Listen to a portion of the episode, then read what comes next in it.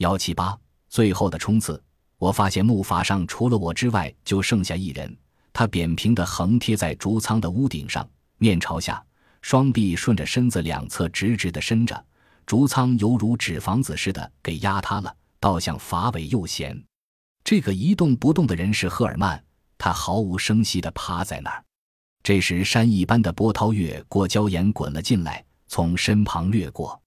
右舷的硬木桅杆像火柴棍似的断了，上面一节落下时，正好打在竹舱顶上，所以桅杆以及杆上的附属物都以不大的角度斜躺在右舷一侧的礁石上。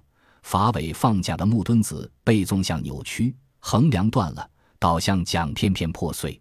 木筏头部像雪茄烟盒一样被击得粉碎，整个舱面像湿纸一样贴在竹舱的前墙、木箱、铁桶。帆布以及其他东西上，到处都是横七竖八的竹竿，眼前的景象是一片混乱。我浑身上下透着一股凉意。我独自活着有何意义？在这次的突击之中，哪怕仅仅损失一人，所有的精力也就白费了。在最后这一次波浪冲击以后，目前我只见到了一个人形。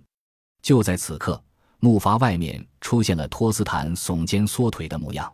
他就像猴子那样吊在桅杆顶部伸下来的那根绳子上，正想办法回到木筏上来。他爬上了竹舱前的那堆废墟。这时，赫尔曼也转头勉强笑了一下，好让我放心。可他依旧一动不动。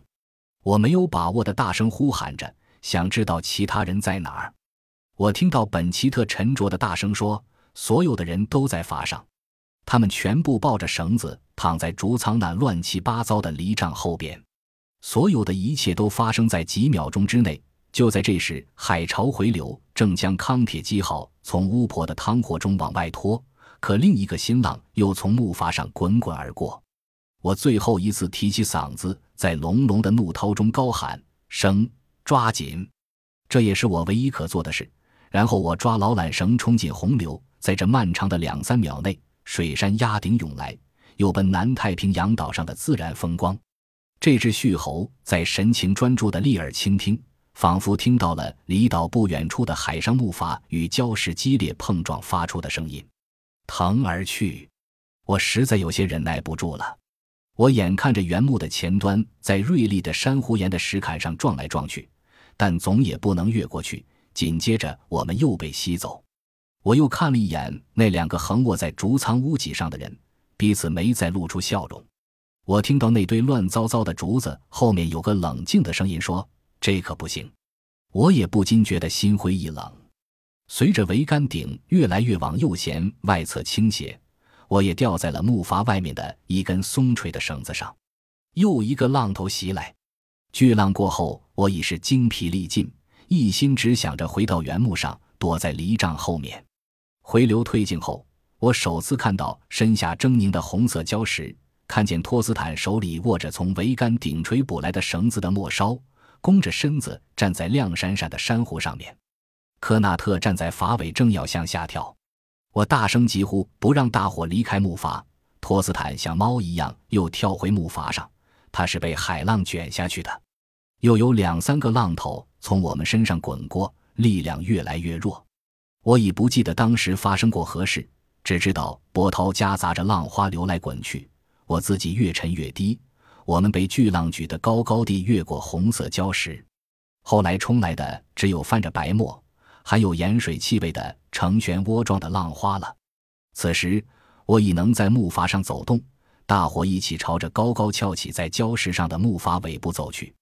潮水正在退去，我们见到四周不断有珊瑚礁露出水面。同时，沿礁脉一带接连不断轰鸣着的海叶寺跌落了一层楼高。下一次涨潮时，谁也不知道这片狭窄的礁脉上是何种情形。我们必须马上离开。科纳特手握垂在筏尾外边的绳子，猫着腰跳到礁石上。待回流流尽之后，他又堂堂着打旋的水往里走了三十米左右，手中始终没松开绳子。此时，又一个水花四溅的巨浪冲向他。散开来，如一股洪流，从平坦的礁石上流回海里。接着，埃里克穿着鞋从业已倒塌的竹舱中爬出来。如果当初大伙都跟他一样，就会轻轻松松地躲过这场灾难。竹舱并未被撤掉，只是压扁了而已，上面覆盖着帆布，所以埃里克纹丝不动地平躺在货物中间，耳听着海水落在上面的阵阵轰鸣，同时已倒塌的竹墙被压弯了下来。桅杆倒时，本奇特被轻击了一下，可他没法爬进以他的竹舱，紧挨着埃里克躺下。假如我们事先知道这左一道右一道的绳索是如此的结实，竹舱在如此强大的压力之下仍能和原木始终不分离，我们大伙早该躺在竹舱里面。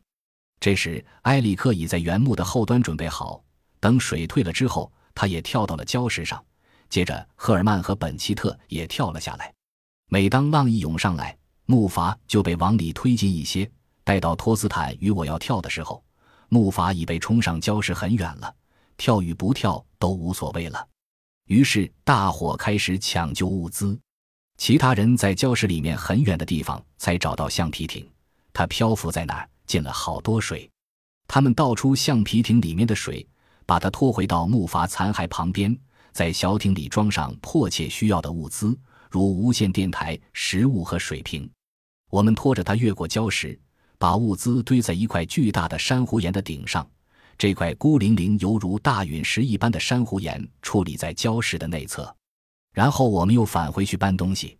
礁脉有如一道半浸在水中的城墙，朝着南北两个方向延伸过去。城墙南端是一座覆盖着高大的椰子树的长条形岛屿，在我们的正北方大约六七百码的地方是另一座小得多的椰树岛。